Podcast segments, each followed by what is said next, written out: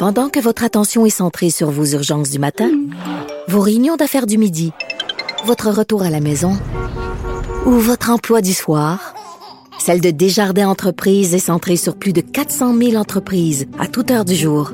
Grâce à notre connaissance des secteurs d'activité et à notre accompagnement spécialisé, nous aidons les entrepreneurs à relever chaque défi pour qu'ils puissent rester centrés sur ce qui compte, le développement de leur entreprise. Le buzz de Vincent Dessureau. Hey, ça te tente-tu, Vincent, à partir? Eh non, non, non. non, non, non. Je sais pas pourquoi ça a infligé ça. Je sais que, écoute, c'est un, beau- c'est un beau défi, mais euh, Écoute, c'est... Même en char, c'est long, tu sais. Ben c'est ça. Eh non, écoute, en char, en train, c'est long là. Euh, puis j'ai, j'ai, Ah. bon, euh, mais j'ai, j'ai des, j'ai un ami qui a traversé euh, la, tous les Appalaches à pied là. Mais tu sais, euh, c'est, c'est pas à la course là. Euh, vraiment, Mm. les ultramarathons, c'est. Ah, c'est quelque chose. Moi, j'ai fait Montréal-New York, mais une course à relais, là. C'est pas, c'est ça. Pas sans arrêt comme ça. Des, OK. écoute, Puis pas, pas juste une journée, là. C'est ça. Faut que tu te relèves à chaque fois, là. Non, c'est impressionnant quand même. J'ai très hâte de suivre ça. Et écoute, Vincent, on, on aime ça quand tu nous fais des conseils comme ça. T'as, t'as, t'as des clés de succès pour un couple? Oui, euh, parce écoute. que ça fait des décennies, semble-t-il, que les chercheurs essaient de trouver les clés du bonheur en couple.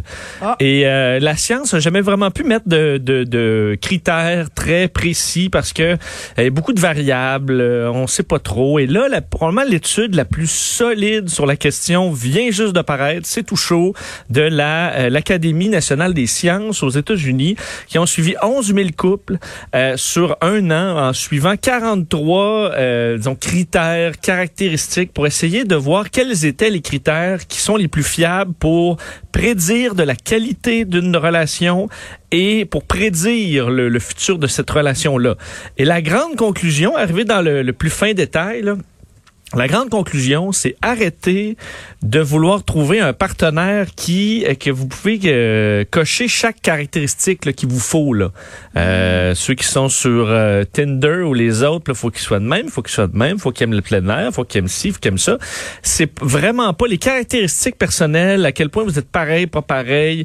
Euh, c'est vraiment secondaire. Ce qui est le centre de la qualité du couple, c'est la dynamique entre euh, la dynamique du couple. Alors, euh, quand on dit, tu en parlais plus tôt cette semaine, là, la communication, c'est un peu là-dedans.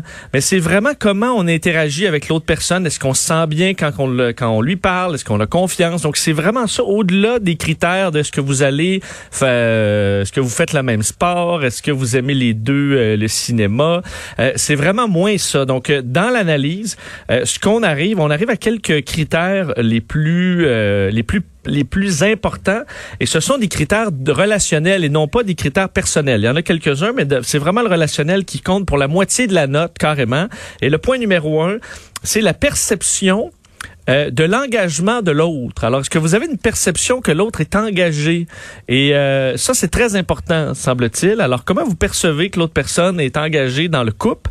Euh, Il y a là-dedans, là, il y en a cinq, dont la satisfaction sexuelle. Alors, ceux qui pensaient que c'était pas là, ben non, c'est là. Euh, la perception également de la satisfaction du partenaire. Alors, est-ce que vous pensez que votre chum, votre blonde est satisfaite? Euh, pas là, là c'est plus sexuel, c'est dans la dans la relation, la gestion des conflits et l'appréciation générale là, de cette de cette dynamique. Donc c'est vraiment dans euh, l'engagement que euh, ça compte. Au niveau des traits plus personnels, là, les caractéristiques personnelles, ben là c'est la satisfaction de notre vie en général. Ça c'est plus 20% de de la note là. Ou euh, est-ce que vous avez des souffert de dépression par exemple, ça c'est un signe que ça peut mal aller dans le couple parce que vous êtes une personne dépressive, alors ça amène à des euh, à, des problèmes. Également ceux qui ont peur de, de l'attachement, donc l'anxiété de l'attachement, c'est dans les signes plus personnels que ça pourrait être euh, plus difficile, ou ceux qui ont euh, qui évitent carrément l'attachement. Alors ça, c'est les caractéristiques plus plus personnelles, mais euh, il y en a très peu sur les traits de personnalité de l'autre là qui sont vraiment plus secondaires. euh, encore une fois, donc ça amène un questionnement sur la façon dont on date.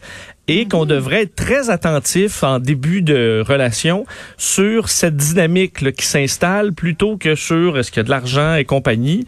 Euh, et c'est ça qu'on doit analyser au-delà d'analyser l'autre personne et ça vous permettra peut-être de vivre heureux euh, plus longtemps. Encore là, c'est que c'est, c'est, c'est, il faudra des études plus poussées parce que euh, à plus long terme, on comprend que c'est sur un an, mais il y a déjà depuis la, la fin de l'étude eu des suivis et on disait que les caractéristiques tenaient là encore plusieurs mois après euh, l'étude auprès du couple. Alors, vous devez travailler là-dessus. Mm-hmm. écoute, je pense qu'il y a plein de gens qui ont pris des notes, Vincent. C'est ça, c'est jamais trop clair non plus, c'est de la psychologie, là. Ben non, ben Alors, non, euh, Mais tu sais, Sophie a son intuition, comment tu te sens dès le début de ta relation, tu sais? Tu sais, si tu te sens pas bien dès les premières secondes, premières minutes, me semble que ça, mais tu sais, tu dis toujours, ah, mais c'est encore un petit peu, encore un petit peu. Mais non, si tu te sens pas bien dès le début, ça ira pas mieux demain matin. C'est ça, parce qu'il y en a qui vont dire, ah, ben, tu sais, c'est un bon parti, ou justement, ben vous êtes pareil sur ci pour ça, mais toi, tu le sens pas. ben, au contraire, faut le sentir, même si la personne n'a aucun, le, tout le monde dit, bon, je vous imagine, j'aurais jamais imaginé ensemble.